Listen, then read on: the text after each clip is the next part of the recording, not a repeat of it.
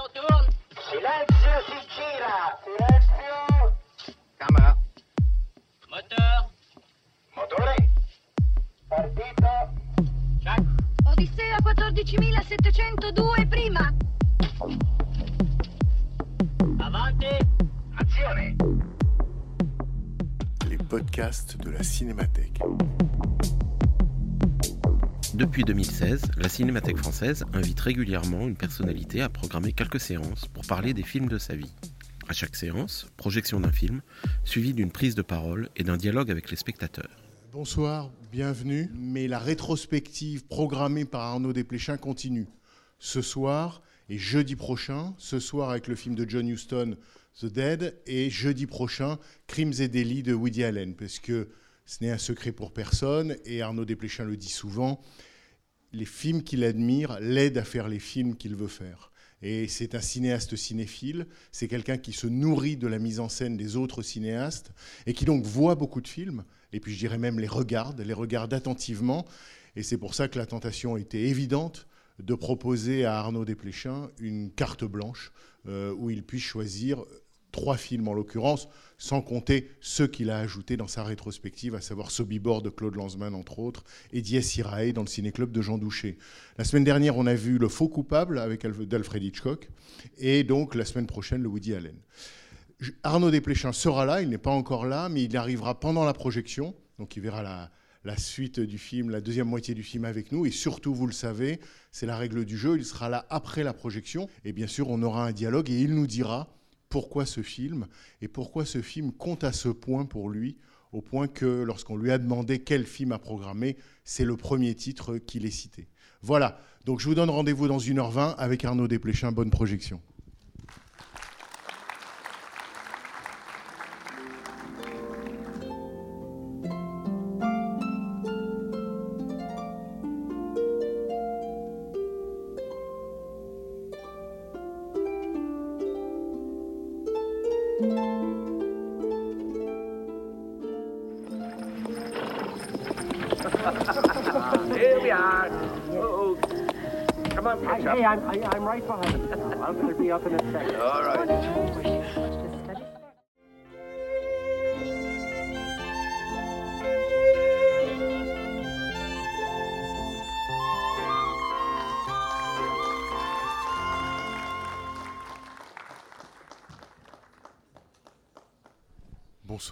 Bonsoir Arnaud Desplechin, merci de nous... Bonsoir, excusez-moi, je ne pouvais pas être là à la présentation, mais je suis arrivé en cours de film.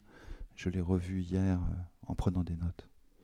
Je me fais penser à Gabriel qui a son, son petit compliment envoyé sur les trois grâces. Voilà, donc je, je me suis couvert.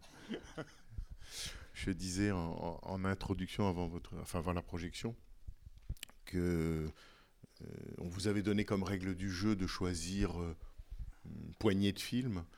Et j'ai souvenir que dans la, réunion, la discussion qu'on avait eue avec vous, c'est le premier titre qui a surgi, qui s'est imposé. Donc j'allais dire ma première question, c'est pourquoi ce film? Pourquoi ce film vous importe tant?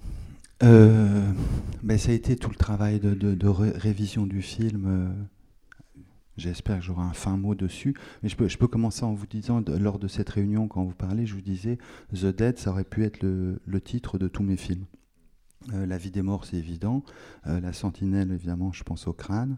Avec un peu de mauvaise foi, j'arrivais à m'en sortir avec comment je me suis disputé en pensant au, singe crevé qui, scelle la, rupture ou à le tuer mort pour moi que Esther crie au téléphone euh, à Paul Dédalus, le vieux Paul était mort, etc. Je pense à la grand-mère morte d'Esther Kahn, je pense au, mari posthume de, de Nora dans Rois et. L'aimer, le, film tout entier, j'y reviendrai. L'enfant mort qui ouvre le conte de Noël, le conte de Noël se bâtit sur un mort. La femme aimée de Jimmy Picard. Carlotta disparue qui revient d'entre les morts. Ou la pauvre Lucette dans, dans Roubaix une lumière. Alors j'ai l'air de parler de moi et pourtant je crois je ne parle pas de moi. Après je me suis dit c'est curieux parce que j'avais pas beaucoup de films à choisir il y a un, de mes cinéastes de chevet euh, avec Bergman, celui auquel je pense euh, euh, matin, midi et soir, qui est pas dedans, c'est Truffaut. Il n'y avait pas de film de Truffaut. Peut-être c'est parce que je savais pas choisir quel film de Truffaut et euh, et je pense, en pensant à ce film, on sait les, les lignes très dures que Truffaut a pu écrire, euh, enfin très critiques, très acerbes, très méchantes, que Truffaut a pu écrire sur Houston. Pas sur ce film, hein, sur, pas sur, sur ce film-là, sur, sur, les, euh, les- les- les films antérieurs. les films antérieurs. Et je pense, je ne peux pas ne pas imaginer que Truffaut a aimé, s'il a vu ou aurait aimé follement ce film. C'est vrai Euh, qu'il ne pouvait pas le voir parce qu'il était mort au moment de malheureusement. ah donc il était mort, donc puisque voilà. début- Heureusement Non, que Bernard est là pour. parce- Non, je dis ça parce que Truffaut est mort peu de temps avant. Enfin, Peu de temps avant. en oui, c'est- 84 c'est la- et, ouais. et le film est de 87. qui- Ouais. Et, euh, et relisant, enfin lisant, découvrant cet été les chroniques de Art, euh, je, je vois dans ce film quelque chose que, que j'admire infiniment. Enfin, ça semble inspiré par le- la, la théorie truffaldienne, c'est-à-dire un respect du texte complet. C'est-à-dire, c'est vraiment, ça, ça, colle. euh, la, nouvelle de Joyce est respectée à la lettre. Il n'y a pas de transposition, il n'y a pas de que, Truffaut détestait, il n'y a pas de novélisation visuelle, il n'y a rien de tout ça. Euh, et pour moi, le cinéma est grand quand il sert, comme les deux anglaises, quand il sert un texte, quand il sert, quand il s'incline. Oui, les Euh, deux anglaises par rapport au texte de Henri-Pierre Rocher. Dans Henri-Pierre Rocher, oui. Donc c'est fidélité, oui, la fidélité Là, absolue. quand quand j'avais vu le film découvert à l'époque, j'avais relu la nouvelle de Joyce et j'étais sidéré parce que c'était fidèle à la lettre. Alors il y a un ajout qui est le, le poème de, de Lady Gregory, qui est un des moments admirables du film, avec d'abord le, le travelling, vous vous souvenez, sur les jeunes femmes qui crient, qui écoutent comme ça le récit d'un amour absolu, d'un amour euh, trahi, d'un abandon, qui écoutent les promesses de l'amour, et puis le, le poème qui se termine, les derniers vers, avec la bonne qui arrive dans l'encadrement de la porte, et euh, qui attend et qui écoute les derniers vers, euh, et qui se conclut par un, un Dieu perdu, un Dieu enfui, un Dieu volé. Ici, c'est un, film sans Dieu. Ici, il n'y a pas de Dieu. Euh, et c'est un trait qui me, touche très fort. Le scénario est, signé de Tony Houston, qui était le fils de John Houston, le frère d'Angelica. Est-ce que c'est lui qui a rajouté le poème de Lady Gregory ou est-ce que c'est le père?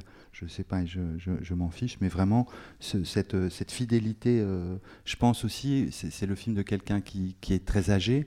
Je, pense à une photo que j'avais vue, euh, jeune homme, que Truffaut avait fait publier dans les cahiers, de Guitry, très vieux, à sa table de montage, en peignoir, et continuant à monter des films. Et moi, je me souviens, quand le film est sorti, de la photo de Houston sur le tournage, qui était en chaise roulante, avec l'oxygène dans, dans le nez, qui dirigeait joyeusement ses acteurs. Le- Parce que Houston est mort l'année de la sortie. l'année de la sortie. Enfin, quand le film a été montré à Venise, il est mort quasiment dans la semaine. Dans de la semaine, oui. C'est le, le film d'un grand vivant et qui est au, au seuil de, de la mort. Alors vous me demandez pourquoi. Alors j'ai semblé, je, c'est que je tourne autour du film, je tourne, etc. J'arrive pas au cœur. Euh, c'est parce que c'est très difficile. Je vous avais dit que j'appréhendais de parler de ce film. c'est qu'on appréhende la tautologie, quoi. Euh, c'est-à-dire que j'aurais envie de. C'est ce que je disais à Bernard. Je disais, je vais, je vais venir, je vais avoir l'air bête parce que je vais, je vais vous dire, bon ben, euh, Jean de Dublin, The Dead, c'est un des plus beaux films du monde parce que c'est un des plus beaux films du monde. D'ailleurs, Marguerite Duras était d'accord avec moi. Voilà, c'est fini. Et on s'arrête. Merci d'être passé. Et merci d'être passé. et ça s'épuise, quoi. Alors avec Diaz Irae, où j'ai pu crâner parce que c'était un drayeur, alors c'est plus facile à commenter. Je l'ai fait à la doucher et tout ça, donc ça, je, je- je- je pouvais, euh, je pouvais le faire. Et euh, Mais c'est ce qui est vrai, euh, pardon, mais ce qui est Mm. vrai, c'est que là, en revoyant encore le film, euh, à la fois on sent, on sentait ensemble que il y avait une émotion. Le film, à aucun moment, même quand le- euh, la tante se met à chanter de cette voix aiguë, personne ne rit. Euh, Il y a quelque chose d'une émotion qui passe à coup sûr, qui passe Mm. entre les personnages et qui, qui- qui passe jusqu'à nous. On est ému tout le temps, je Mm. trouve. Et en même temps, il est difficile d'effectivement de nommer cette émotion ou de la, ou de la qualifier. ben, je, je crois que je peux la, la qualifier par deux traits, mais je vais faire un petit détour avant d'y arriver. Je crois que je peux, en tout cas pour moi, ma, ma façon à moi de, de- de regarder le film d'une manière plus cavélienne que douchétienne cette fois-ci. C'est vrai que ce, que ce que vous dites, je pourrais le dire autrement, le film se présente sous l'aspect de l'évidence. C'est tout est évident. Euh, ce qu'on regarde. Et alors, il y a un des mystères du film, vous voyez, vous parliez de, cette émotion qui nous, saisit quand on regarde le film, c'est que le film semble se passer à notre insu et à l'insu de ces personnages. C'est-à-dire l'émotion monte, monte, monte jusqu'à la fin, et, euh, on ne l'a pas vu. Et pourtant, rien n'était caché. Euh, tout se passe sous nos yeux, et pourtant, on n'y comprend rien. Et il y a un fil qui se noue de, la première scène quand les, femmes attendent euh, en haut de l'escalier jusqu'à la fin, avec Il neige sur l'Irlande, etc. Et le fil se vient nous étrangler d'une façon imparable. On n'a rien vu, on a tout vu en même temps. Et, je ne connais pas d'autres films qui avancent de façon à ce point-là secrète et, qui nous, et, en même temps en pleine lumière. Alors, je, pensais à une autre scène. Vous parliez de la, scène. euh, Il y, a- une scène. Vous parlez de la scène de- du chant de- de la grand-tante. Euh, Il y a une scène aussi qui me sidère, ou un moment où je, me dis, mais qu'est-ce que. Vous voyez, je me disais, je révisais le film en pensant à vous, et je me disais, mais qu'est-ce que je leur montre Mais qu'est-ce que je leur montre? C'est la.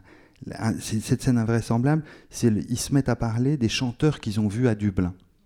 Alors tous, nous, nous sommes parisiens, on est à la cinémathèque, et, euh, et on entend, alors, il y en avait un qui était bien il y a un an, mais il y en avait un autre qui était bien il y a 20 ans. Et, et- on, on écoute ça, on les connaît pas, on les verra pas. On entend aussi, il y avait une telle qui chantait bien. Et puis aussi, il y avait un noir qui chantait dans un théâtre populaire. Et pourquoi il ne chanterait pas bien? C'est parce qu'il serait noir.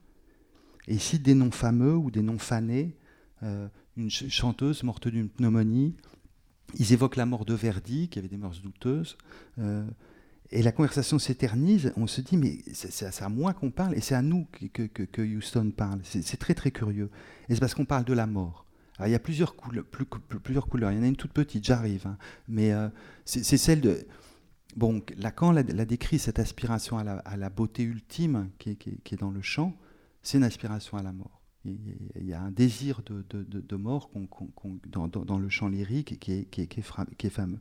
Et ça se termine, cette conversation totalement invraisemblable sur des sujets totalement anodins, se termine sur euh, Tante Kate, je crois qu'elle s'appelle, qui évoque un jeune ténor qu'elle a vu, Parkinson, qui va évoquer le, euh, euh, Michael Ferré à la fin. Et elle l'a vu chanter un jour. Et il y a un travelling admirable sur elle où elle dit, et là les mots s'arrêtent. C'est elle dit, et il y avait Parkinson, il, ch- il ch- il chante. Et puis on s'approche comme ça pour, venir, venir. Et le récit se défait, et le souvenir vient frapper Greta. Et est-ce que c'est à ce moment-là qu'elle pense, ou est-ce que moi j'aime à penser qu'elle est emplie du sentiment, mais elle ne sait pas encore, c'est toujours à son insu. Alors cette suspension, ce que je notais autour d'un- ténor inconnu, c'est vraiment un truc que, je trouve magnifique et, poignant. Euh, mais euh, tout ça, ça a un nom. Euh, je ne me perds pas du tout. Oui, je sais pourquoi. C'est parce que je voudrais absolument vous dire ça. Oui, voilà. Ça a un nom, c'est une épiphanie. Alors je vais venir à mes deux marottes. Pourquoi j'ai choisi ce film? Une épiphanie, euh, euh, c'est ma définition du cinéma. Hein, L'épiphanie de Joyce, on connaît. euh, ce- ce- D'ailleurs, comment? C'est le soir de l'épiphanie, c'est-à-dire dans le film. et c'est un soir de l'épiphanie, et l'épiphanie selon Joyce, c'est ces, moments où vous trébuchez sur un instant, un, un fragment de réel, et que tout d'un coup, toute la signification vous arrive. Quoi. Et alors, c'est pour moi, la- je vous disais, c'est la définition du cinéma. On a eu l'occasion d'en parler lors de présentations de films. C'est qu'on filme du réel ou de la banalité, soit de quelque chose de banal, et la réalité, on le sait depuis Panofsky ou Bazin, c'est l'outil ultime, ultime du cinéma, et on projette cette réalité. Alors, euh, Stanley Cavell l'articule comme ça. Qu'est-ce qui arrive à la réalité quand elle est projetée sur un écran? Eh bien, elle scintille. Le quotidien scintille soudain de significations qu'on peine à déchiffrer. Le quotidien, le réel, nous fait signe. Tout vient nous faire signe. Je vais vous prendre des exemples très très concrets. Euh, euh, de, de, de, de, vous voyez, ce chanteur noir dont Freddie Malin ne comprend pas qu'il ne soit pas plus admiré, on devine le chanteur, est-ce qu'il est africain, afro-américain peut-être plutôt, qui chante loin de chez lui dans un cabaret de Dublin. Et alors cet exil qu'on ne voit pas, tout est off, retenu cette voix de, de cet afro-américain qu'on n'a pas entendu, c'est une épiphanie qui vient nous toucher, parce que nous sommes, nous, ce noir qui chante magnifiquement en exil dans un cabaret, sous le mépris ou l'étonnement d'Irlandais qui se disent mais qu'est-ce qui vient fiche chez nous, etc. Sa solitude, elle devient, elle éclaire nos solitudes à chacun dans la salle. Ça, c'est une épiphanie. C'est une pure épi- épiphanie. Un exemple, que vous l'avez dit, c'est pareil pour les noces. Euh, quand, tante Julia euh, chante euh, l'air de Bellini, alors sa voix fausse, on a un travelling enveloppant euh, comme ça jusqu'à arriver au gros plan sur elle. Et à ce moment-là, on a ce travelling sur l'e- l'escalier qui, monte. Euh, euh, la maison de poupée avec les manteaux abandonnés, bibelots, broderies pieuses, médailles, chaussures, des, chaussures de verre qu'il n'y a aucune Cendrillon qui a jamais porté. Il y aura pas, c'est que des célibataires, ou surtout des célibataires qui sont là. Aucune ne s'est mariée. Et, et pourtant, elle chante un rêve de noces. Et alors là, épiphanie, parce que tous les objets de la maison nous font signe et deviennent poignants. ils se mettent à signifier, ce, qui n'arrive pas dans la, vie quotidienne, mais ce qui arrive au cinéma quand c'est un grand, un grand euh, metteur en scène. Euh, et, et la, scène se conclut par la scène, j'étais pas là, je, suis arrivé un tout petit peu trop tard, j'espère que vous avez adoré, c'est ma scène préférée du film, c'est Freddie Madlins qui dit « I never, never, Never heard your voice so well. Comme ça, et qu'il qui arrive. Euh, Freddie Malins qui, qui euh, gêne sa mère. Donald Donnelly, etc. Son personnage est poignant. On se souvient de la scène des toilettes aussi, qui est admirable, ou du travelling avant vers sa mère, quand, quand Freddie Malins doit rejoindre sa mère et s'asseoir à côté d'elle. Euh, c'est des vies étouffées. L'Irlande leur a pas laissé une chance, quoi. Donald McCann, je ne vais pas vous en parler parce que je suis beaucoup trop long, mais c'est les deux sont sublimes. Quoi. Le, mari, il est, vraiment euh, formidable. Et après, euh, il y a ce coup de théâtre de, la fin, je le regardais, je, vois Irina dans la salle qui est filmé en deux plans. C'est un plan séquence et puis avec un. C'est un tout petit. C'est un Warner, comme disent les Américains, et ça n'en est pas un. Euh, un Warner, c'est les plans séquences, on dit comme ça. Oui, oui. Juste pour expliquer, oui. Euh, C'est-à-dire que vous avez la scène, euh, je, je, notais un peu, alors il y a un truc qui est super beau dans le chant, c'est qu'on voit le chanteur avant qui drague et qui parle des oiseaux, du rossignol, il y a un rêve d'Italie, on évoque Keats, etc. Évidemment, il drague la fille, il est pathétique. Hein, il, est, il, est, un peu rond, il est, il est, un peu disgracieux, etc. Mais tout le chant, il est off, il est abstrait. Et juste après, Houston, avec la, cruauté qu'il peut avoir le remontre et, tout d'un coup on voit sa vanité du chanteur, mais le temps du chant est pur, précieux. C'est pas parce qu'un homme est un peu enrobé ou un peu vaniteux ou un peu que la beauté pure n'existe pas. Et à ce moment-là, ils partent. Euh, c'est affreusement triste, quoi. On dit pauvre Freddy Malins, il part avec sa mère, etc. Tout le monde s'en va. Il y a la scène de, de et c'est fait en trois, deux temps trois mouvements. La scène de la calèche, un plan euh, l'arrivée à l'hôtel, enfin un plan coupé par les extérieurs, l'arrivée à l'hôtel, un plan admirable avec le, vieil homme qui monte, le, réceptionniste de l'hôtel qui les monte avec une bougie.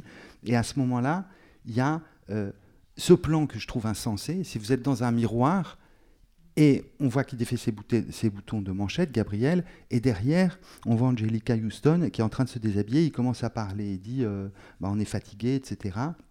Et tout se passe en un plan. C'est-à-dire que lui commence comme ça, il voit que sa femme ça va pas trop, il la rejoint, il lui dit quoi?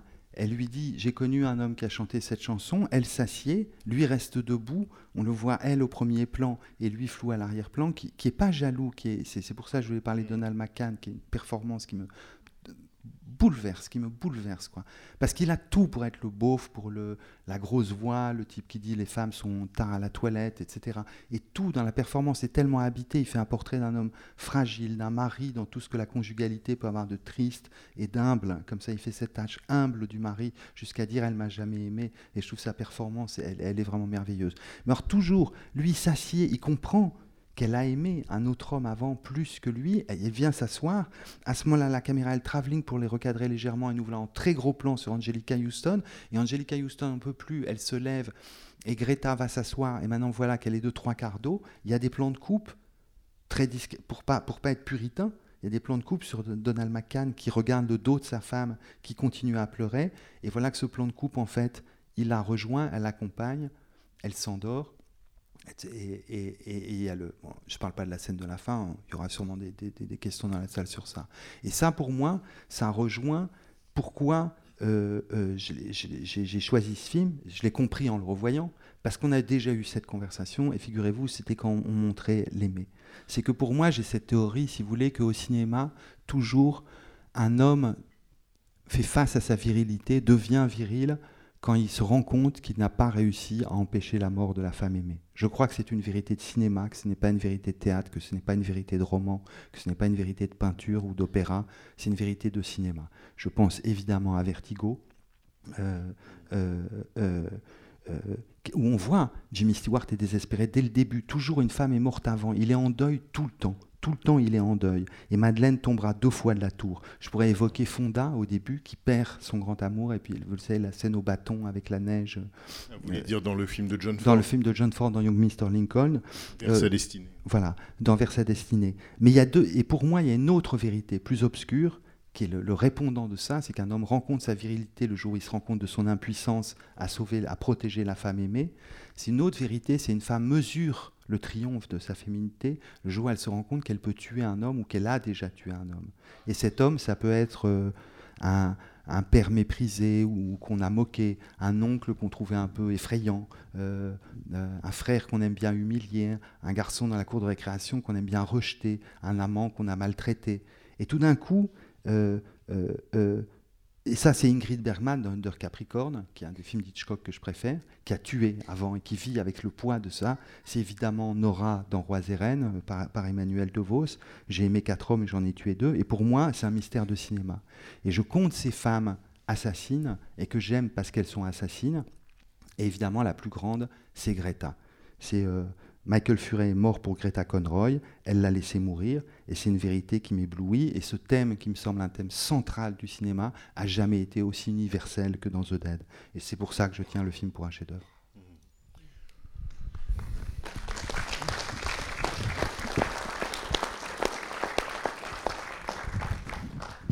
C'est vrai que, cette euh, notion d'épiphanie telle que vous l'avez décrite et déployée, je pense, aide à comprendre ce qui nous, ce qui nous atteint, ce qui nous touche, qui fait que sans arrêt, le film est, est plein de, j'allais dire, d'éclats discrets, enfin, ou d'éclats modestes, euh, et que ça, c'est effectivement très beau, avec une sûreté de mise en scène qui fait que non seulement, non seulement quand les... Et je me disais, c'est ça aussi qui, qui, qui crée l'émotion, c'est que par exemple, la mise en scène est à la fois subtile et presque invisible. Quand les, les danseurs, quand le- en par couple, ils dansent, il y a des mouvements aussi de- de- d'appareils qui épousent leurs mouvements, ce qui fait qu'il y a un double mouvement dans le plan et du plan, et que d'une certaine manière, on est presque bercé par, le, par la mise en scène. Mais, Et parfois à précision extrême, je pense par exemple, là j'étais heureux parce que là j'étais là, c'est quand, vous savez, il y a le toast des trois grâces et j'entendais la salle rire parce que c'est absurde, et après il y a la chanson, et c'est un plan d'enterrement, c'est-à-dire ça, res- ça ressemble, ils sont tous autour d'un cercueil. Même la table est terrifiant. rect- même la ta- table est oui. rectangulaire. c'est filmé, la table, ce, ce rectangle de table avec tout le, qui chante un He's, she's a very good fellow. C'est un chant mortuaire. Mais c'est- Mais ça peut-être aussi qui est très très beau dans le film, c'est que tout le temps du film, qui a la durée, euh, voilà, c'est 1h20, c'est-à-dire effectivement comme une nouvelle, hein, enfin, ça, ça serait le format équivalent au cinéma d'une presque d'une nouvelle comme celle de Joyce, mais tout le temps du film, on a le sentiment d'un d'un film, disons, qui exalte des, des qualités vitales, euh, qui exalte la vie, ou le bien-être, ou la chaleur, ou le plaisir d'être ensemble, ce qui est vrai aussi. Et en même temps, on se, rencontre au, on se rend compte au fur et à mesure, puis de plus en plus, que peut-être il faudrait regarder le film à l'envers de ce qu'on a regardé et cru et compris. Mais c'est C'est-à-dire parce que, que c'est pas seulement la vie, c'est aussi des ombres. Ouais, c'est les ombres. Et ça, c'est euh, et ça, la mise en scène aussi aide. Je pense en s'appuyant à chaque fois de manière très précise sur Greta, donc sur le personnage d'Angelica Houston, et tous les moments, comme vous disiez, où elle est touchée, sans savoir encore pourquoi et de quoi. Et puis, comme euh, comme un comme un cheminement invisible, cette émotion s'accumule. On l'a vu à quelques le, le- le- moment du poème, le moment où il est évoqué la cantatrice morte. Il y a, il y a des, des plans discrets sur elle où elle éprouve quelque chose. Il y a un plan au tout début quand elle arrive que j'adore, c'est quand, quand il s'installe euh, et elle danse, tout très vite elle danse, et, euh, et euh, Gabriel va s'asseoir et il voit sa femme danser et elle voit que son mari la voit danser. Et il y a, une espèce de, enfin il y a une description de la conjugalité dans un simple chant contre chant qui est bouleversant. Parce qu'on sent dans ce couple, et ça je trouve qu'on le sent très très bien, qu'il y a une grande sympathie entre eux. Ils ont de la sympathie l'un pour l'autre, ils ont même du plaisir à, peut-être à vivre ensemble, à échanger, à, blaguer, la manière dont elle le met en boîte auprès des deux tantes au début. Il y a du plaisir, il y a de la sympathie, mais il n'y a pas d'amour. Lui, il est dans ses pensées, il rêve aller sa tournée à vélo, là, il, enfin, il a un désir, il a un plaisir et un désir de solitaire, et elle, elle est quand même, euh, comment dire, lestée de quelque chose qu'on découvre peu à peu. Pour moi, c'est aussi le, c'est que lui, il est du côté de la vie, et elle, elle- on, se rendra compte de passer que- de, de, de, de- ce- ce jeune homme qu'elle a tué par amour, euh, enfin qui, qui est mort pour elle par amour. euh, Il y a Galway. hein. C'est-à-dire qu'elle, elle est irlandaise, elle rêve d'aller à Galway, de retourner à Galway, c'est-à-dire d'aller vers l'Atlantique, d'aller vers l'autre côte, alors, et pas du côté de Dublin. Et lui, il veut pas, lui, il veut s'échapper vers l'Europe. Lui, l'Irlande, il sait que ça tue. Vous voyez, c'est comme les familles, ça tue, on y étouffe, quoi. On, en meurt. Quoi. Donc lui, il a cet appétit de liberté et euh, qui est peut-être maladroit. Et alors la nationaliste le comprend pas du tout. Elle comprend pas. Elle dit mais pourquoi vous aimez pas votre pays et tout ça et pourquoi vous écrivez dans un journal anglais? Et il dit parce que l'Irlande, j'en peux plus. Et il en, il en peut plus quoi. Et alors c'est vrai qu'ils n'arrivent pas à danser ensemble. C'est aussi simple que ça, ils n'arrivent pas à danser ensemble. Parce qu'elle a, elle cet appétit de Galway, même après, quand ils vont prendre, c'est la scène comique avec Freddie Malins qui prend le, taxi avec sa mère. Et le, le type connaît pas du tout Dublin, parce qu'il vient des îles qui sont de l'autre côté, qui sont, euh, enfin, qui sont un peu au nord de Galway. Quoi. Et il y, a- ce motif géographique dans, la nouvelle de Joyce qui hante le film, à mon avis. Mais c'est très vrai, ça, c'est que- qu'effectivement, on peut résumer ce couple au fait que tout le monde danse sauf eux ensemble. Ça, c'est très, c'est très, c'est très vrai. Maintenant tout d'un coup, ça apparaît. Absolument, il y a, il y a- cette. euh, Mais avec. Alors, je me disais aussi toujours cette question de la vie et de la mort. Souvent, on dit, et on a raison de dire, et le film le dit aussi, euh, et encore plus Houston euh, au moment où il sait qu'il est très malade tout en faisant ce film avec grande gaieté, c'est qu'on dit le cinéma a cette grâce ou cette force mécanique d'embaumer les corps. Et que euh, ceux qui sont vivants, lorsqu'ils seront morts, seront encore vivants grâce à la projection, parce que d'une certaine manière, le cinéma les embaume et en- enregistre leur, leur image et la restitue par la projection. Et en même temps, le film dit ça et l'inverse. C'est-à-dire, euh, et l'inverse, c'est-à-dire euh, le contraire. Nous sommes, ce, ne sont, ce ne sont que des ombres. Ce que disaient aussi les premiers gens qui écrivaient sur le cinéma quand que, il est bien né. sûr, les, les Russes, quand ils ont vu les premiers films muets Ils disaient, mais c'est des ombres. Ouais. C'est pas des vivants, c'est des ombres. C'est la scène qui est absolument paradoxale et euh, sublime. On le voit qui danse, lui, avec Tante Julia, et puis on voit le visage euh, fade, et on, le fondu, et on voit le visage de Tante Julia morte. Et à ce moment, on a le plan large, et dit Un jour, bientôt, je serai en costume sombre et je ne trouverai que des mots imbéciles à dire, des mots qui ne savent pas réconforter. Alors vous la voyez danser juste avant et juste après. Et, est-ce que, et là, vous êtes vraiment comme devant une définition du cinéma, de cette puissance d'embaumement, de ces ombres, passer le, le pont, les fantômes vers à sa rencontre. Enfin, il y a toute, cette, ces, ces théories du cinéma qu'il faut absolument produire devant un tel film. Donc il faut se souvenir quoi, qu'on peut regarder, euh, retravailler avec. C'est un miracle, quoi. C'est un miracle. Et tout ça, comme je vous disais, à notre insu.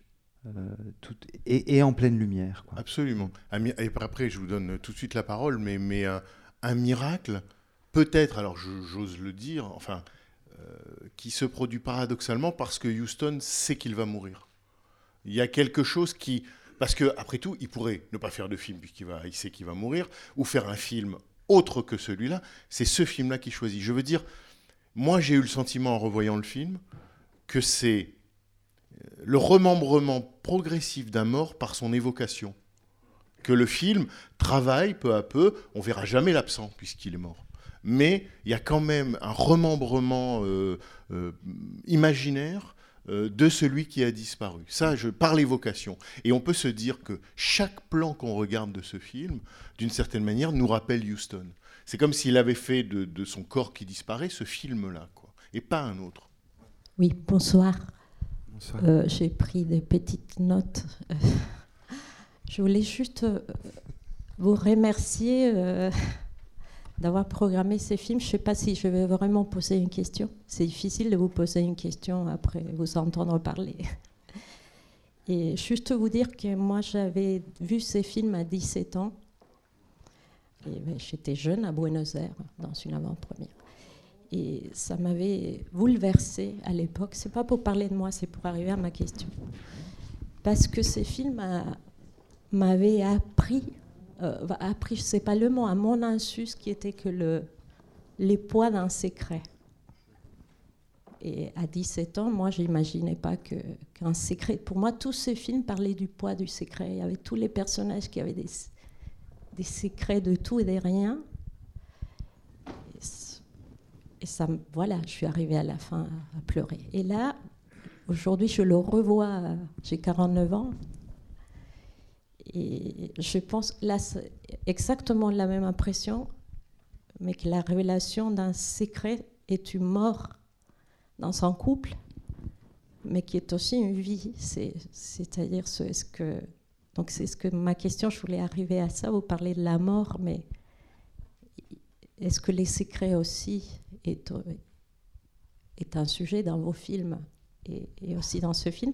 Et, et ce couple au début, il y a une scène, vous ne l'avez pas détaillé comme ça, c'est très clair qu'Angela Houston, Angelica Houston, pardon, l'acteur qui joue son mari, il y a un moment où l'écran, Bon, ouais.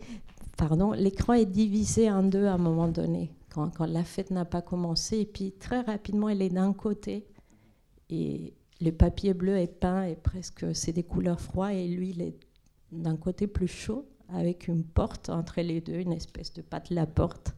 Je vois très bien le plan. Oui, vous voyez. Et je ne sais pas si les gens voient. Et là, c'est voilà, ils sont déjà en train de traverser quelque chose, non? Et, et je me sais ce qui est dans son couple, cette révélation d'un secret, c'est cette souffrance de se dire est-ce que je suis mort? Est-ce que ça va continuer? Est-ce que c'est une nouvelle vie qui s'ouvre? On ne sait pas. Mais en tout cas, c'est un abîme euh, terrible.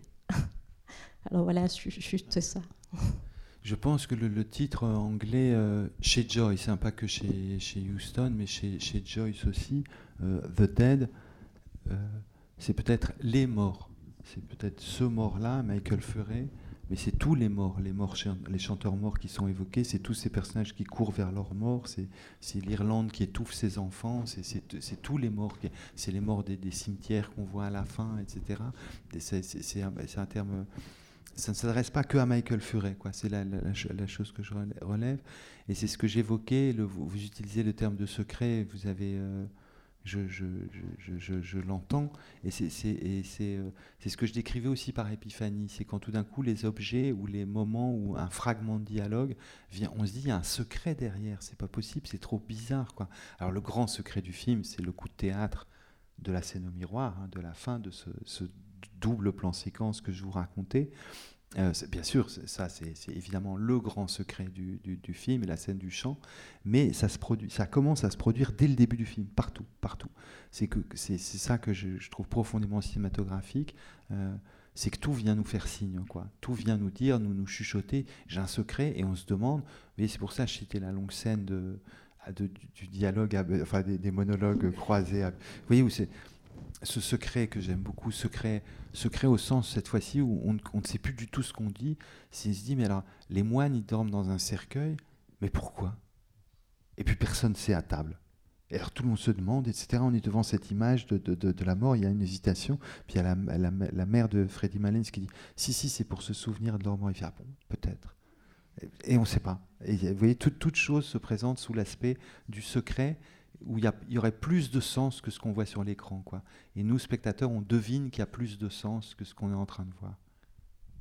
Mais dans ce que vous disiez aussi, c'est-à-dire le secret à la fin, effectivement, il est, il est terrible et en même temps, il est source de vie, ou en tout cas pour le mari, pour l'homme, je trouve que lui permet d'accéder, alors non seulement, à, je dirais, au paysage, euh, à, un univers, mais à une conscience qui, pour la première fois dans le film, est enfin, rendue par la voix off, c'est-à-dire par un flux de conscience, et qu'il accède là par finalement parce qu'il a su écouter sa femme, au lieu de, se braquer ou de se- d'être contrarié, il a accueilli le secret de sa femme, et d'une certaine manière, lui, ça l'a à la fois bon, ben, éloigné d'elle et peut-être rapproché un peu de lui. En tout cas, il a, ça le mène à une pensée, ça le mène à un- une pensée un- plus un- large. Un paradoxe qui est très, très beau, enfin, et là c'est le raccourci du temps cinématographique qui est magnifique, c'est le temps record dans lequel Greta s'endort. C'est- Elle s'endort vraiment comme une petite fille, quoi. C'est elle pleure, elle pleure devant papa, et, et c'est fini, et elle dort. Et lui, il la regarde avec affection, il regarde une enfant, et c'est curieux parce qu'on les voit, ils évoquent jamais d'enfants. Euh, c'est vrai, dans le film, ils évoquent pas les enfants aussi, c'est un couple. Et, euh, Ah si, si, ils évoquent un peu, ouais. Ah oui, mais qu'ils ont c'est laissé- vrai. Ouais, qu'ils ont laissé les enfants euh, là- Ouais, là-bas. ouais. Mais c'est vrai, moi je les vois comme un couple sans. C'est l'enfant, c'est elle. elle- il C'est lui vrai laisse qu'elle cette place là, quoi. Il lui laisse cette place là. Et ce, ce raccourci de temps cinématographique qui fait presque rigoler, euh, tant elle s'endort et et il y, a- il y a le soulagement des larmes comme ça. C'est c'est vraiment magnifique. Oui, comme dans un conte, elle s'endort euh, comme ça. Oui, Oui, monsieur. Oui, euh, J'ai vu le film quatre ou cinq fois déjà. Et avant, la séance de ce soir, j'avais une petite idée sur votre choix, Arnaud Desplechin, depuis que vous nous avez dit la semaine dernière que vous préfériez les films tristes. Donc euh, là, je crois que vous êtes servi. Mais vous êtes servi pas tout à fait parce que, effectivement, cette fin crépusculaire. euh, on ne s'y attend pas tout de suite. Ça arrive, comme vous disiez, à notre insu, parce que dans un premier temps, euh, c'est l'atmosphère chaleureuse qui, euh, qui nous gagne, parce que on est un petit peu comme eux, on est content d'entrer euh, à l'intérieur de cette maison, d'enlever les, les comme on dit, d'enlever ces fameux caoutchoucs euh, qu'il avait pour marcher dans la neige. Alors, il y a cette atmosphère extrêmement chaleureuse et puis un peu œcuménique quand même, parce qu'on est, euh, on, on se montre indulgent avec un type comme Freddy Malen, qui serait quand même du genre à gâcher la soirée, éventuellement. Donc, euh, euh, On accueille le réformé également. euh, oui, oui, oui, le Mr. Brown aussi. Oui. Donc ça, il y a ça, mais on est quand même préparé à cette fin parce que cette fin crépusculaire, c'est le crépuscule. Enfin, c'est la fin de, c'est la révélation pour. euh, euh, Gabriel que cet amour euh, n'existe pas. Et alors, petit à petit, on y est quand même préparé. Parce que d'un côté, Gabriel, il, a un côté indispensable dans cette maison. C'est l'homme à tout faire. C'est lui qu'on envoie pour préparer, pour Freddy Malen. C'est lui qui va découper l'oie. Puis il va falloir qu'il le fasse d'ailleurs avec beaucoup de précaution, parce que moi, ce qui m'a toujours frappé, c'est que cette oie, j'ai l'impression qu'on aurait forcé de faire des petites parts. hein, quand on la voit sur la table, Euh, j'ai l'impression que je ne serais pas tellement ras- rassasié. Mais enfin, passons là-dessus. Euh, donc, c'est lui qui fait ce discours. Alors, évidemment, dans ce genre de discours, immanquablement, il va y avoir un côté ridicule quand il va citer Paris. Donc, euh, tout cela. Et puis alors, d'un autre côté, donc c'est l'homme indispensable, mais en même temps, euh, il ne danse pas. Quand il vient danser, enfin, c'est pour se faire engueuler par la nationaliste. Donc, il, lui arrive quand même beaucoup de malheurs. Et il, il n'est même pas capable, à un moment, alors que les jeunes vont boire un coup pendant que la fille se met au piano, lui, il reste là près de la porte à écouter religieusement. Donc d'un côté, c'est l'homme parfait pour cette... euh, mais on sent quand même, à, travers son attitude, qu'il nous guide vers cette fin crépusculaire et, et cette fin qui est extrêmement belle. Il y a autre chose quand même que je voudrais dire, parce que vous avez tout dit, Arnaud Desplechin, sur ce qu'il faut penser de la mise en scène, il y a quelque chose d'extraordinaire, c'est que nous y sommes en Irlande, euh, complètement. Or, juste là, dans les derniers jours, je rejetais un coup d'œil sur l'édition de Penguin du livre. Ce qui, est extraordinaire, ce qui m'a frappé en relisant euh, l'édition euh, de Penguin de The Dead, c'est que toutes les six lignes, il y a des notes pour nous expliquer de quoi il s'agit, de quelle rue. Euh, On a l'impression que le lecteur britannique ne s'y retrouverait pas. Vous avez toutes les, toutes les six lignes, vous avez des notes, et sur une nouvelle qui est quand même pas énorme, il y a à peu près 70-75 notes pour nous expliquer de quoi il s'agit et où nous sommes.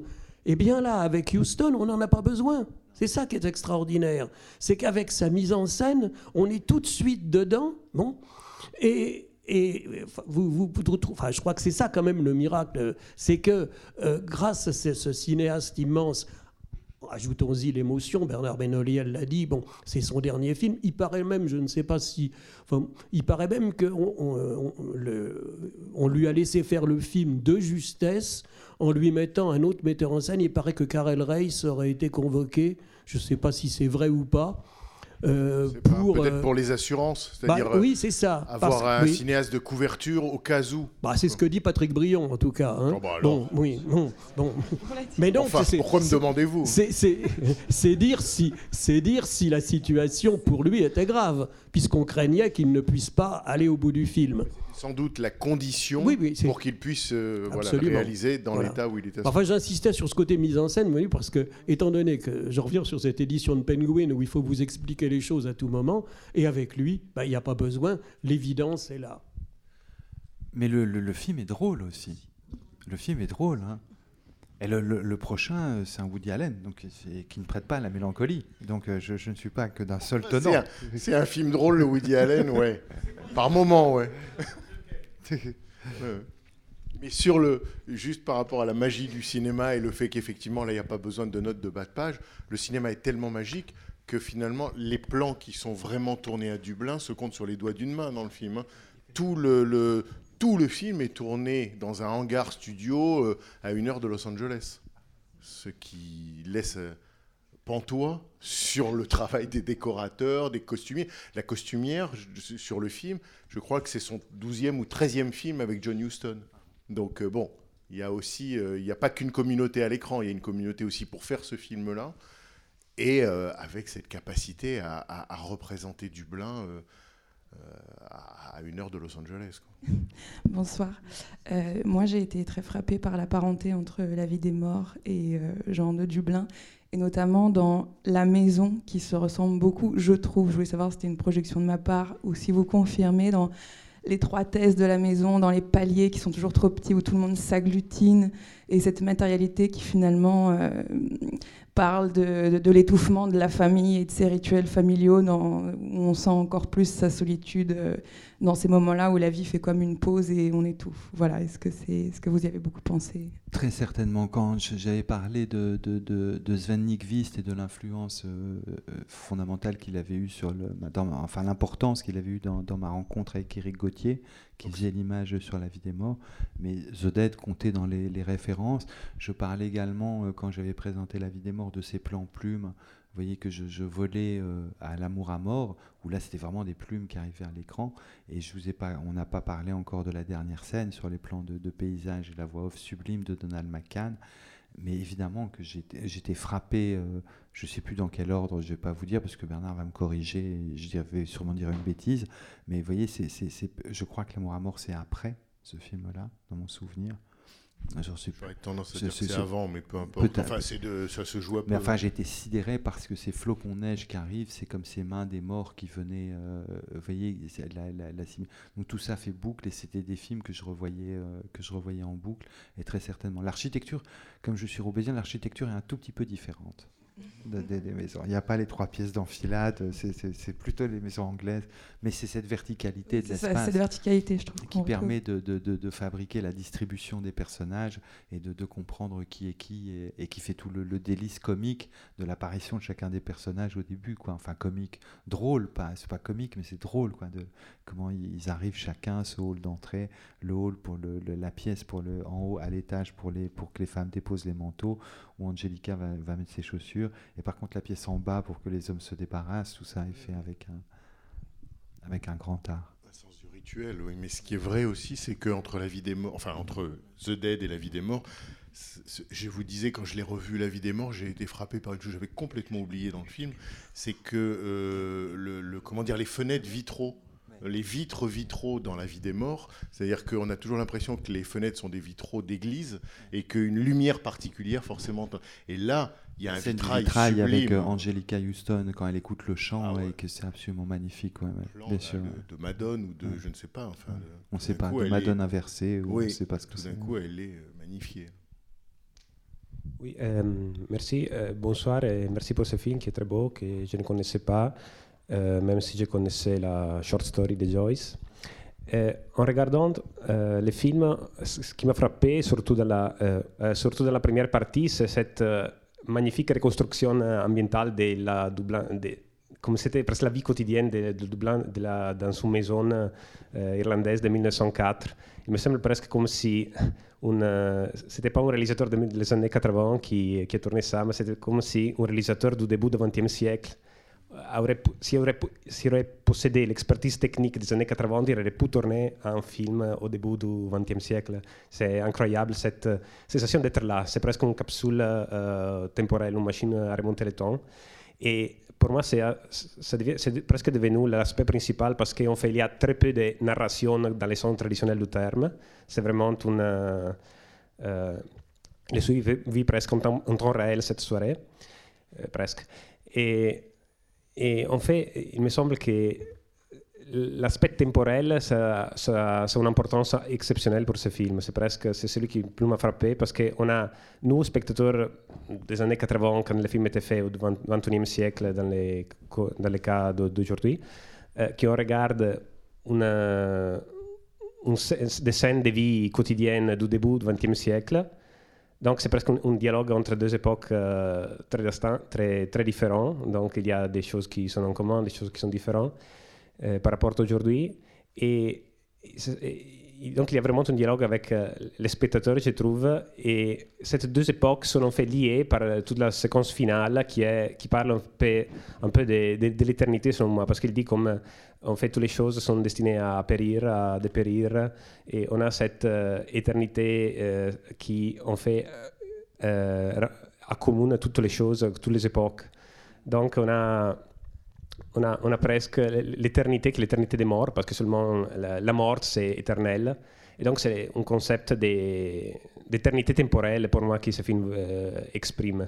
Donc, euh, on passe du particulier de 1904 à Dublin à l'éternité qui, je pense, c'est ce qui frappe, moi, a frappé moi en tant que spectateur d'aujourd'hui. Ce sont des unions de toutes les époques que presque le film a voulu signifier, en particulier avec la séquence finale qui est magnifique. Oui, je vois des, des, couches temporelles comme ça. Qui, qui il y a la première couche, effectivement, c'est un film ethnologique. Euh, C'est-à-dire, c'est sidérant, quoi. On, on, voit que chaque accessoire, chaque, enfin, que le, réalisateur connaît tout de, de, de, ce qu'il filme, quoi. Tout, tout, chaque geste est absolument parfait. Le, chaque morceau de musique est choisi, etc. Enfin, chaque, chaque réplique est ils ont dû se servir de l'appareillage de notes et euh, c'est très précis quoi dans, dans la description l'époque où, où, Houston le, le film et c'est un film différent très différent de, de, de de, du cinéma beaucoup plus spectaculaire qu'il a pu faire dans les années 50 et c'est un film très singulier la trace antique quand on voit les, les, cimetières antiques et le, château détruit à la fin dans la scène de la voix off et maintenant, puisqu'on le regarde maintenant et que le film nous parle à nous maintenant, quoi. Puisque la problématique du film, elle est, elle est éternelle, quoi. Ce toujours vient englober le ici et maintenant. C'est très, très beau. Vous vous rendez compte, de, enfin, ce que, ce que peut un film, quoi. C'est-à-dire vous donner le sentiment que vous avez eu, à la fois d'être en 1904, depuis aujourd'hui, et le sentiment du temps universel. Enfin, c'est quand même dans un film d'une heure vingt qui raconte un, un, dîner le soir, du, le soir de Noël ou de l'Épiphanie, c'est quand même incroyable ce qu'on peut aussi quand un plan existe et quand des plans existent entre eux et que ça fait ce film-là. C'est quand même incroyable que ça puisse donner ce sentiment quasi océanique. Oui, euh, en, voyant le film et en vous écoutant, euh, je, me suis dit, euh, et ce que vous venez de dire confirme cette, ce que je me suis dit, c'est que le cinéma est un et indivisible. et que les films entre eux, ils, agissent comme dans le travail du rêve. C'est-à-dire, euh, enfin, il y a quatre éléments dans le travail du rêve, hein, dans, chez Freud, je crois. Enfin, quatre, je crois, chez Freud. Et l'un d'eux, c'est que des éléments d'un rêve. Enfin, on peut rêver d'une personne mais qui a les qualités de quelqu'un d'autre. Enfin, les, éléments sont interchangeables, mais entre eux, ils, travaillent. Et voilà. Et, alors, dans ce film, il y a une, scène qui m'a, enfin, qui a déclenché quelque chose. C'est quand, tout à la fin, quand euh, on entend chanter et que Greta écoute et le mari il n'a jamais vu sa femme comme ça. Enfin, il a un, air, euh, il est d'ailleurs en bas de l'escalier, je crois, hein, et il n'en revient pas. Enfin, il n'a jamais vu ça. Il n'a jamais vu ça. Et cette scène m'a fait penser à un autre film, euh, Le Werther de Max Ophuls. Je ne sais pas si vous le. Werther de Max Ophuls, euh, où Charlotte l'épouse de, j'ai oublié le nom, Al, Albert, euh, comment dire, est, tombée amoureuse de, Werther. Elle est déjà mariée, mais elle est tombée amoureuse de Werther avant le mariage d'ailleurs. Elle n'était que fiancée, si je puis dire. Et euh, elle, elle, dit à Werther, c'est un amour impossible. C'est un amour impossible.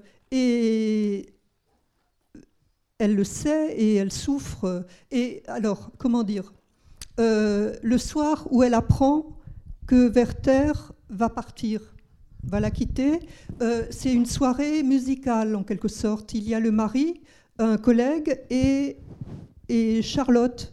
Et ils chantent, ils chantent euh, euh, Petite Rose de la Lande, euh, Haydn Röslein. hein, euh, enfin, c'est un air très célèbre et un lied très, très, une chanson populaire en fait. Et oui, bon. Et donc, elle se rend compte, enfin, il y a eu des analogies entre les deux films, la musique, le chant, le chant. Et je vais terminer juste cette scène. Et elle, comment dire, elle monte, elle monte dans sa chambre et elle passe dans une, une, une véranda où on la voit, c'est la nuit, et son mari la voit s'immobiliser quand elle entend parler de- du départ de Werther. Donc c'est comme euh, au début. même- la on- même on- sidération. Oui, voulez dire, la non, même- mais je veux dire, dans ce film, au début aussi, on voit d'abord l'intérieur par l'extérieur. On voit la fenêtre. euh, et, et dans Werther aussi, c'est à contre, c'est à contre-jour en quelque sorte, vous voyez. Enfin, il y a plein comme ça je- de choses et la mort, la mort omniprésente et, et la danse et le chant. Enfin, je trouve que ça, ça mériterait une, une étude de, enfin, rapprocher les deux films. Rapprocher les deux films, voilà. Mais en Enfin, tout cas, ce qui est vrai, mon c'est film que- préféré. euh, Lequel Enfin, les deux. Ah, d'accord. ce qui est vrai, en tout cas, c'est que ce que vous disiez, c'est que quand le mari la regarde et qu'elle est perdue dans son écoute, jamais il ne l'avait vu, jamais il ne l'avait vu comme ça. Il la découvre. Et- Ce qui est magnifique, c'est- c'est c'est magnifique comme description de ce que ça peut être la, la, la filia, l'amour conjugal. Quoi. Et en même temps, c'est plus que de la filia parce qu'il a cette capacité, mais ça tient à la performance de Donald McCann, parce qu'il y a quand même trois contre-champs sur lui qui regardent sa femme, et il est admirable. Elle est très, elle est très, c'est ne rien enlever Angelica Houston, qui est impériale dans le film. C'est il a la capacité d'avoir le coup de foudre dont il dit à la fin J'aurais aimé avoir un coup de foudre à 16 ans. Et on lui dit Mais tu viens de l'avoir il y a 10 minutes dans l'escalier. Et euh, voilà, ça t'est arrivé tard, mais ça t'est arrivé. Et l'humble tâche de l'amour conjugal, je trouve ça, je trouve ça bouleversant. bouleversant.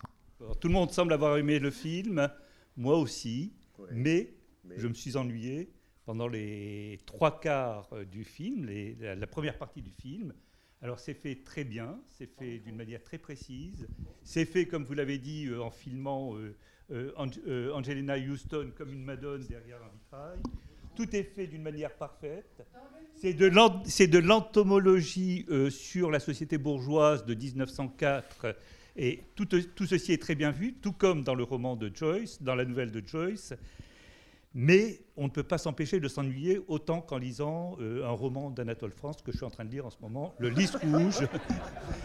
C'est-à-dire qu'en fait, euh, on voit des gens, mais on s'ennuie autant que dans, que dans les séances de diapos euh, qu'on subissait lorsqu'on était invité par des amis il y a quelques, quelques décennies. Oui. Euh, donc tout ceci, alors je, euh, je pense que ceci fait partie du film. On peut se délecter d'ailleurs dans l'ennui. Ce qui, ce qui se passe, parce que moi j'étais un peu fatigué, donc je me suis laissé aller à m'ennuyer et à me délecter dans l'ennui jusqu'à la dernière scène finale qui la sort de ce regard très réaliste et très précis et très, et très fin et qui donne et qui là sort totalement de cet aspect euh, réaliste euh, euh, sur la société bourgeoise qu'était l'Irlande à, cette époque, avec tous les personnages, la nationaliste, l'alcoolique de, service, les, bon, les, tout ceci. Mais donc, il y a, à mon avis, deux films dans ce film. On peut aimer les deux, on peut aimer l'ensemble. Peut-être que l'ensemble, euh, euh, les deux forment l'ensemble. Mais, euh, alors je voudrais savoir si je suis le seul à avoir eu ce sentiment d'ennui qui aurait pu me faire peut-être partir. Fort heureusement, je suis resté jusqu'à la scène finale. Voilà, c'était juste une observation que je voulais faire. Et je voulais te demander si les critiques, alors tout, tout à l'heure vous sembliez dire qu'il avait été critiqué notamment par Truffaut, est-ce que la critique ne portait pas sur le fait qu'en même temps il y a une certaine immobilité, et cette immobilité finalement c'est peut-être le contraire du mouvement qu'est le cinéma? Je, je, crois que le, non, le film à l'époque avait été bien reçu. Non, Truffaut critiquait beaucoup des, des, des films de, de, deux décennies avant, de trois décennies avant de, de John Huston, et je pense qu'il aurait aimé le film. Euh, toujours, il y a cet adjectif euh, d'ennui que, que, je, que je peux comprendre, que je peux entendre, parce que ce qu'on regarde, c'est des choses minuscules, euh, des vies minuscules. Je, je, pense à Michon. Et ce qu'on regarde, c'est des choses minuscules. Donc après le, les goûts et les couleurs, comme dit Nietzsche, il faut absolument. De, quoi d'autre parlerions-nous à part des goûts et des couleurs? Il n'y a rien de plus important que de parler des goûts et des couleurs. Donc parlons-en.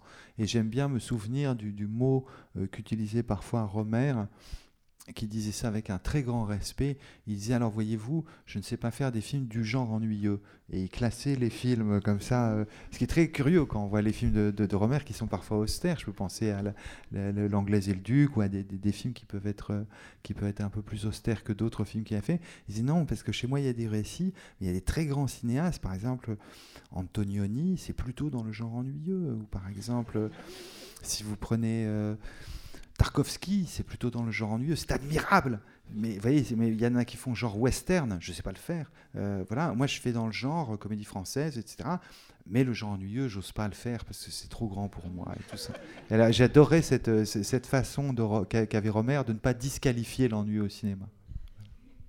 On peut aussi ajouter que vous avez donc compris, parce que vous l'avez ressenti, que vous aviez bien fait de vous ennuyer dans la première partie, puisque la fin vous a obligé pendant le film, d'une certaine manière, à relire mentalement toute la première partie où vous vous êtes ennuyé, puisque vous avez ressenti avec la fin que les deux font un tout. Bonsoir. Ce sera peut-être la dernière question. Non, ce sera la dernière. Euh, alors moi j'ai une question. Enfin, je connais bien l'œuvre de John Huston, mais si vous voulez, le film le plus récent que j'ai vu de lui, c'est Reflet dans un œil d'or en 67. Donc je maîtrise en gros du Faucon maltais en 41 jusqu'à Reflet dans un œil d'or. Euh, donc The Dead, je ne l'avais jamais vu, c'est la première fois, et j'ai été très surpris par, euh, par de nombreuses choses. Je voulais savoir, selon vous, si on pouvait, par, une, par certaines thématiques, euh, raccrocher cette œuvre à la filmographie de John Huston. Est-ce qu'il y a des thématiques, des, des tocades comme ça que l'on va retrouver dans... Alors je, je vais immédiatement, c'est pas la dernière question, mais immédiatement baisser les bras euh, et passer la parole à, mon camarade. Je vous dis pourquoi. Parce que moi, et c'est un grand regret que j'ai, c'est des, des, positions, si vous voulez, euh, hussardes que j'ai pu avoir euh, à l'adolescence. La, et j'avais lu euh, quand, Truffaut, ce qui est tardif, non, c'est pas si jeune que ça, c'est quand Truffaut est devenu mon héros, c'est assez tard, je me suis dit, voilà, c'est mon guide, c'est ma lumière, c'est mon général de Gaulle, je le suis. Donc il avait condamné, euh, il avait condamné euh, Houston, donc j'ai dit, Houston ne met rien. Ce qui était faux. C'était absolument faux, puisque j'avais vu plein de Houston que j'avais aimé à la folie, euh, vous voyez, à la télévision quand j'étais enfant, mais j'ai complètement rejeté tout ça, etc. Par contre, alors ça, ça m'encombrait à, à, un moment, vous voyez, cette position idéologique où du coup je m'empêchais de voir les œuvres d'art. Et il se trouve que par contre j'étais extrêmement sensible à la fin de carrière de, de Houston. Je pense aux deux films précédents euh, qui sont Honor, qui est absolument merveilleux. Euh, L'honneur des Prizzi. L'honneur des Prizzi. Et je pense aussi à donc je vais le dire en français, Sous le volcan, je crois que c'est comme ça, oui, Under euh... Volcano, mais je ne sais plus comment c'est traduit en français, euh, qui, qui, était l'adaptation du Malcolm Lowry, qui est euh, un film tellement bizarre, malaisant, formidable, qui fait penser un peu au désaccès ou à des trucs comme ça, et ça qui, qui est magnifique, mais la, la fin de, de, de, de, la carrière, et je dois même vous avouer que j'aimais énormément un film qui avait une très mauvaise presse, c'était Houston qui avait fait Annie, oui, qui est un film merveilleux. J'en ai revu des bouts à la télévision. C'est ça. C'est vraiment, je trouve le, la, la, fin de parcours impeccable, quoi, mais, mais extrêmement surprenante. Parce que de Annie à, à l'honneur des Prizzi, en, en passant, passant, par, par à nous la victoire avec Sylvester Stallone et Pelé. Oui, un peu moins bon celui-là. Celui-là est, celui est dispensable. Je ne veux pas vous, vous imposer l'âge auquel j'ai vu les, les, les films euh, avec un assaut de cinéphilie. Mais enfin, la, la, la fin de carrière. Donc, qu'est-ce que ça vient faire thème? Je ne sais pas. Euh, j'aimerais pas. J'aime bien, des fois, je, pense. Euh, je ne crois pas à la théorie des auteurs, euh, je crois à la politique des auteurs, que c'est bien de défendre, que, c'est défendre le cinéma que de défendre l'auteur du film, dans un sens politique, mais je ne crois pas que ce soit le fin mot. Je crois à la politique des acteurs, je crois à la politique des films. Euh, Est-ce que Houston, il y a une thématique qui vient courir tous ces films, etc je pense que ce serait réduire la puissance du cinéma euh, que de, prendre ce qui été un héritage américain, c'est l'author theory, quoi. Voilà. Et, ça, moi, je, moi, j'aime bien la politique, mais j'aime pas la théorie des auteurs. Euh, Est-ce que je peux, juste comme j'ai le micro, euh, Oui, tout à fait. Je, je voulais redéfinir un peu. Enfin, moi, j'ai pas la même euh, perception de la chaleur. Euh, Pour moi, dès le départ, quand même, c'est c'est quand même un univers un peu sclérosé. Ça fait penser un peu aussi au, à un monde qui, qui dépérit, comme le guépard. Et il y a aussi des choses qui sont rendues possibles parce que là, on voit l'attitude aussi, voilà, de, de, de C'est parce que aussi l'amant est mort. Euh, aussi que c'est possible. euh, il y a un changement quand même de- d'attitude un peu parce que c'était pour le, revoir et euh, ça change aussi. et il y a beaucoup de contrastes entre la lumière tamisée, les trois grâces et voilà le, le bleu, le bleu, le bleu de De la fin, du, du- Voilà, final. fait, ouais. ouais. Et l'ombre portée du mari sur le mur euh, quand il écoute sa femme, qui est, qui est une ombre très noire, alors que les ombres sont plus grises, etc. Mm. Mais c'est vrai qu'il y, a- y a un côté, dès le, dès le départ, euh, c'est des gens très opprimés. Alors moi, je, je étouffé, quoi, quand je disais des, des, vies étouffées, cet, cet étouffement, il est là partout. Alors je suis très sensible, euh, c'est c'est une des beautés du film, j'y suis très sensible euh, sur les personnages féminins. C'est, on se dit, tous les personnages féminins euh, sont victimes, quoi, sont, sont, sont, sont étouffés. Elles n'ont pas- on ne leur a pas laissé une chance. Quoi. On leur a pas, il y a un étouffement, la- une répression de la sexualité. La, la- la magnifique scène où la tante dit Mais pourquoi elle a plus le droit de chanter dans le chœur? Faudrait écrire au pape quand même. quoi. Pourquoi on lui a retiré le droit de chanter dans un chœur quoi? Alors, et sauf qu'il y a un protestant dans la salle. Alors, fait, bon, alors, disons pas de mal du pape, mais enfin, si on lui écrivait quand même, quoi. Il y a ce désarroi devant, à, travers cette micro-histoire de la chanson, enfin, du chœur dans les églises, il y a cette, ce- ce- le fait que pas une chance n'est laissée aux femmes, mais pas aux hommes non plus. Freddie Malins est une victime.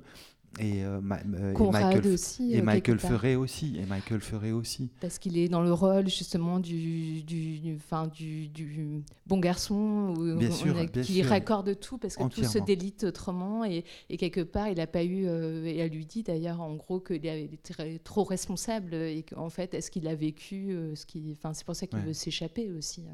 S'échapper, oui, c'est. L'Irlande, c'est super, mais il faut foutre le camp, quoi. c'est la morale.